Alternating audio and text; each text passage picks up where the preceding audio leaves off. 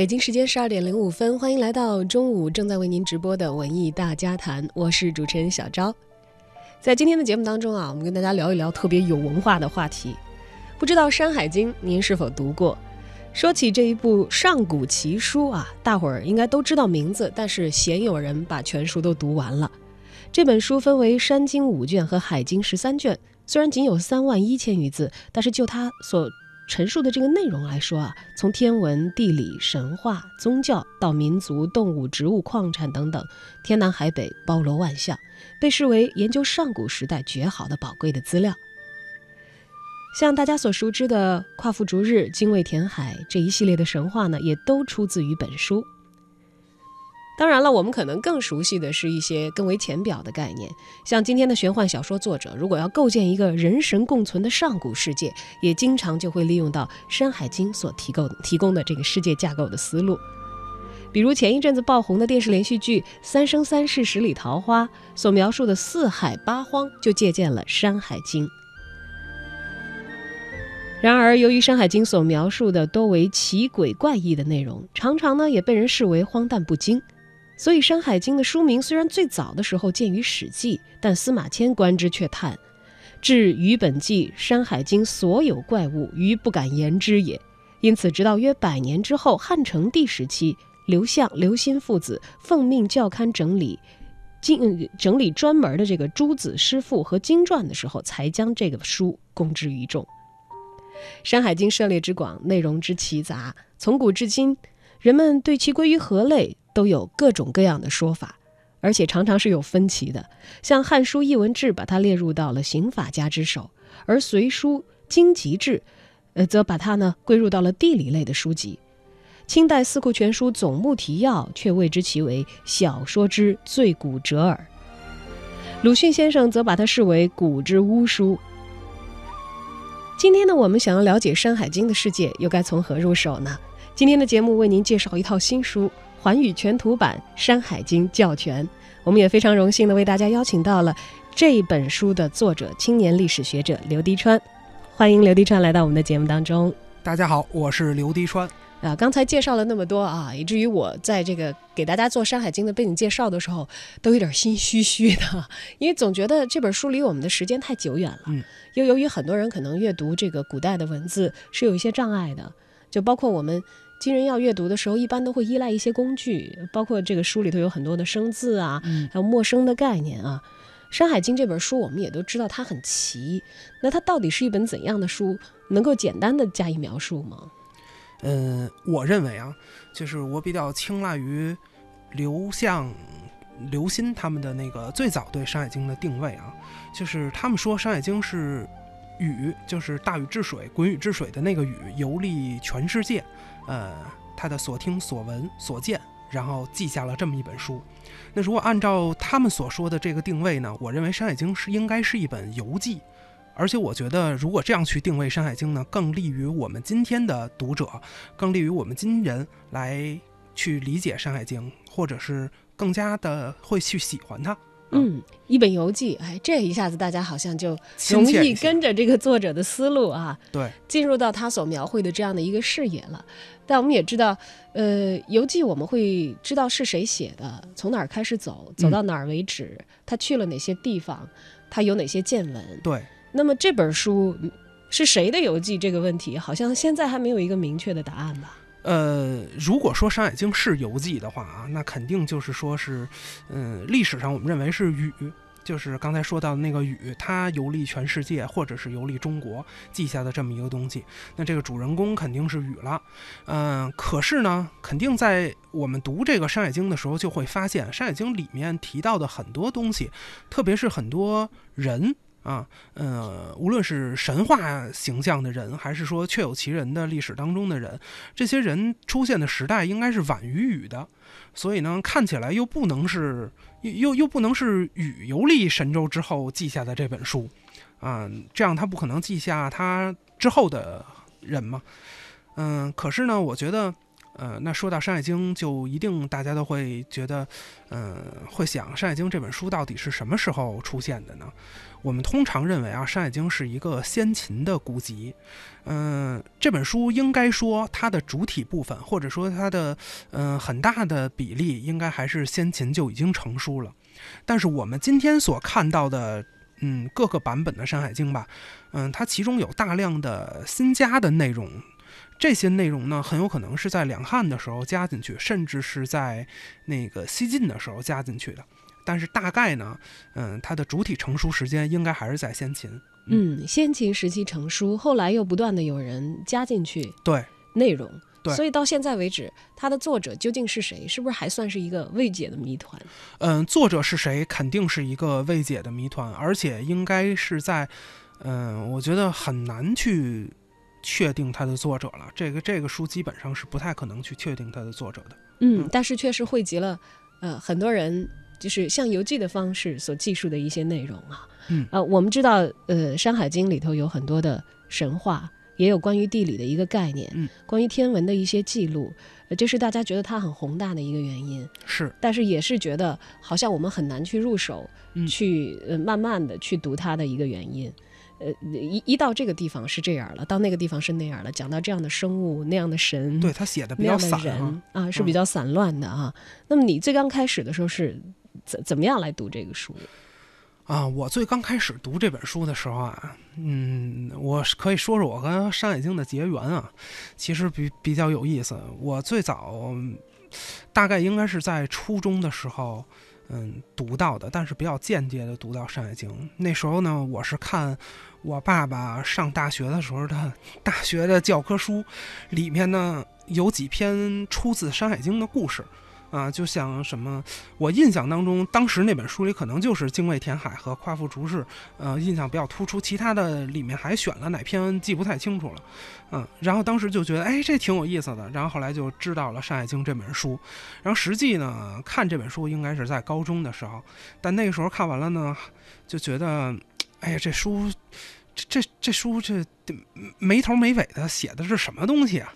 而且也不太像那种传统，我们认为就是说，那个就一般我们理解的古籍，就是大部分啊，小时候看的大部分古籍，大多还是，特别是先秦古籍，大多还是这个儒学经典居多。呃，除了儒学经典，就是诸子的这些东西嘛。它好像也不是哲学性、思想性那么强。嗯，没没太觉得是怎么着，就觉得这书东一嘴西一嘴的，挺挺奇怪的，就想到哪儿说到哪儿。而且这之间也没有什么关联，但是确确实实他的故事还是挺有意思的。他那些人呢，就在脑子里你一想象他的描述，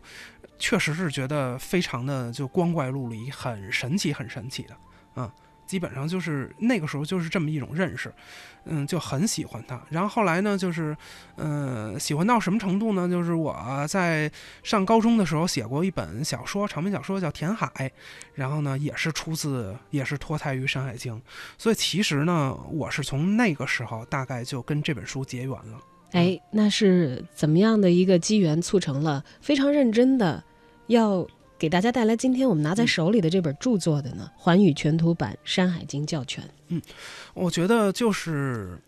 嗯，很喜，我确实很喜欢传统文化，很喜欢这个经典性的东西。而且呢，因为二十世纪二十世纪以来啊，就是我们传统中国的那个训诂经学是一个比较停滞的阶段。嗯，因为二十世纪以来，我们的嗯，主要是由这个现代知识分子推动的。呃，学术建设，嗯，但是呢，这种传统的训诂经学，它都是传统的古代的儒生来做的。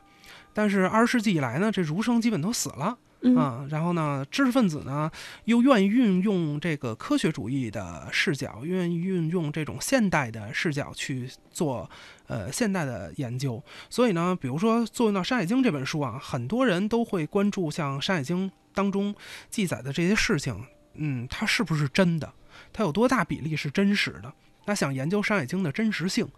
嗯，但是呢，呃，这个古代的做法呢，恐怕就不是这么去做，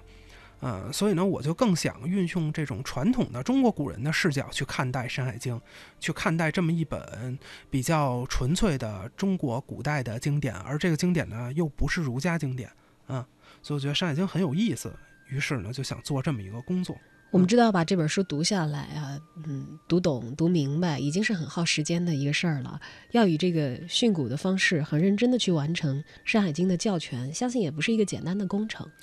嗯，主其实主要就是体力活儿啊，主要就是身体上比较累，这个颈椎比较疼，是吧？实实在在的就是这个。你要说多难做呢，嗯，这个做好是比较难的，但是像我这种，就是把它做出来，主要还是体力工作。嗯，这体力工作持续多长时间？这体力工作呀，体力工作持续的没有太算吧，反正有好几年，应该是。对我感觉也不是一两年能把这个弄完的。你看我现在手里拿着的，呃，《环宇全图版山海经教全》啊，我这是上分上中下是三册，第一册就是四百九十多页。嗯，对，还有一个《环宇全图》，是基本上就是每本五五百面吧。嗯，哎呀，这是一个很大的工程量啊。对，主要是《山海经》这个书啊，它。原本只有三万多字，然后加了这么多字呢。当然，这不都是我加的，这历史上很多人已经加过很多的诠释、很多的注解了。然后呢，我也再加上了一些我的观点在里面。我们也刚才也讲到了，历史上很多人也在都在研究和关注《山海经》，所以它会有不同的这个基础的版本。嗯，我们做这次的呃教全的版本，运用的是哪个版？啊，我这个版用的是四库本。啊，四库全书本的《山海经》，嗯，呃，四库的概念是把它谓之为小说之最古者耳，嗯，是的，把它归为小说类的，是的，嗯，去做一个这样的训诂。但是可能现在的大家大家啊，就像你刚才说，很多人把精力用在去验证《山海经》里头的东西的虚实一样的。对，我觉得这个也是可以，这也是很有价值的，非常有价值，嗯，嗯，这肯定是对我们符合我们现代人的这么一种认知的思维。嗯，不管它到底是有多少分真，嗯，多少分是神话、虚构和想象，对，总之是给我们去触摸古代的先人们他们的思想，他们对世界的认知，对，是提供了一个桥梁。对，尤其是触摸这种上古的洪荒时代的，因为其实啊，我们想触摸这么古老的历史啊，多半是通过文物，因为文字的历史比较短，我们知道那个。嗯，我们中国最早的文字就是甲骨文，而这甲骨文不仅是我们中国，也是东亚最早的成熟文字系统。那甲骨文的历史也就追溯到殷商。那在殷商之前，还有那么漫长的时代，特别是。文字它从契刻符号到成熟的文字系统发展的这个过程，还是有一个非常漫长的时代。而这个漫长的时代，我们人类在这种蒙昧的洪荒时代当中，究竟过着一种怎样的生活？他们在想什么，在做什么？他们有什么理想？这个东西我们是无法通过常一般情况下啊，我们是无法通过文字来触摸到的。我们只能够去看文物。嗯，但是呢，我们传统的史学观点呢，应该是更相信这个文献记载，而不是艺术史的认知嘛。艺术史我们会看图像，会看文物，所以呢，我们更愿意通过文字来直接的去，嗯，看看古人究竟是想什么，在做什么。那么《山海经》这本书呢，无疑是我们离上古时代最近的这么一个渠道。嗯，我们知道《山海经》。他有他自己所描述的时空范围，虽然我们觉得他好像很没边儿啊，很散乱，然后也都想到哪儿说到哪儿，是。天马行空的。但是，呃，如果以一个严肃的研究历史文献的角度来看的话，好像每一个研究的人，不管他跟别人意见是否一致，嗯，总会有自己从这本书里头所读到的啊，这个书所描写的时间的范围，嗯，空间的范围，对。所以，到底它这个范围是一个怎样的范围？嗯，首先说时间的范围吧，因为刚才我们简单说了一下《山海经》的成书时间，那它的它所描绘的时间范围呢，那就应该是从嗯洪荒时代一直到先秦，主体的范围就应该是这一段。那它的空间范围呢，这个。争论也非常的多，就是二十世纪以来的争论非常的多，无论是我们中国的还是世界的，嗯，提出过很多的观点。有人认为这个《山海经》最小的吧，最小的观点认为《山海经》说的只是四川巴蜀那一带一地的。呃，地理地貌记载的是那一地的自然物候、风土人情，呃，那最大的呢，有人认为《山海经》是全世界，是整个的地球，而不仅仅是中国。当然了，那个比较传统的认知，呃，大部分人还是认为《山海经》记载的是全中国，以及和中国相邻的一些嗯地方。啊，比如嗯说像印度啊，呃，像朝鲜啊，还是我们传统的中国。嗯，就是大概在先秦啊、两汉啊，我们这个视野能够覆盖到的国家地区，基本上就是这样。就目前的地理概念来描述的话，还是以东亚范围为主，对，东亚、南亚范围，为主，还往南亚扩展了一点儿。对对对，嗯、那我觉着呢，我觉得其实啊，嗯、我们说这个历史，嗯，一切历史都是当代史，那个。归根结底，我们是要以当代人的视角去看待古代，嗯、去重新的去嗯去读解这些历史。可是呢，我们还是尽可能的把历史做得客观一点儿。那从那作用到《山海经》呢，我觉着就是我们还尽量的按照古人的视角去看看《山海经》的那个视野究竟有多大，它的空间有多大，可能会更有价值，会更有意思。嗯我觉得《山海经》，我自己的理解啊，《山海经》记录的应该是，呃，上古华夏民族眼中的整个世界。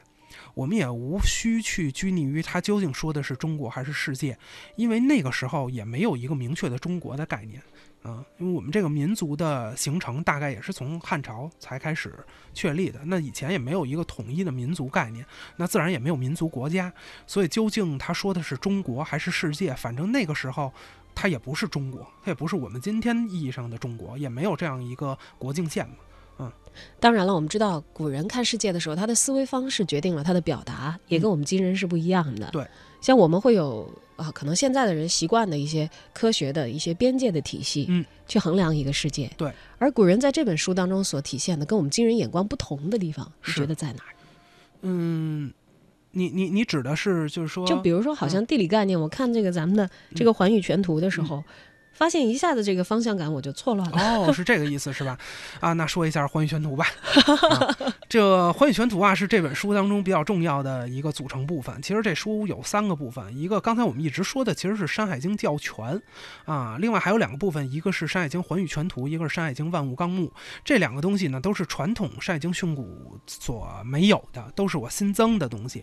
那《环宇全图》呢，是按是我按照先秦绘图法绘制的一个地图。那这个地图的绘图的原则是先秦时代的绘图法。那具体它的那个嗯里面的山山水水的这些摆放呢，呃，又是按照《山海经》原书当中所记载的这么一种方式，呃，它所记载的位置，然后把它摆放出来的。嗯哎，我听过一种说法啊，我并不知道他这个说法是不是确凿。嗯嗯，说《山海经》原本是有图的，但是嗯在这个漫长的时间当中流失了。对对对，你这个说的很关键，这也是为什么我要做这么一幅图啊。当然，这图要说一下，这图不是我画的啊，啊，这图是我的好朋友插画师赵月画的啊，画的很好啊，谢谢他。啊、这是在这个自己嗯做研究的同时，拉了很多小伙伴啊，是的是的贡献自己的能力。是的。呃然后？呢，说一下这个图，嗯，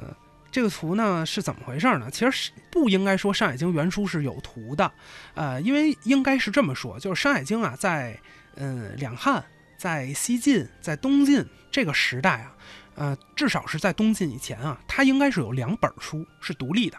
一本书呢叫《山海经》，还有一本书叫《山海经图》，这也就是我们看到就是著《山海经》的第一人，做《山海经》最早的这个人叫郭璞，近代的郭璞。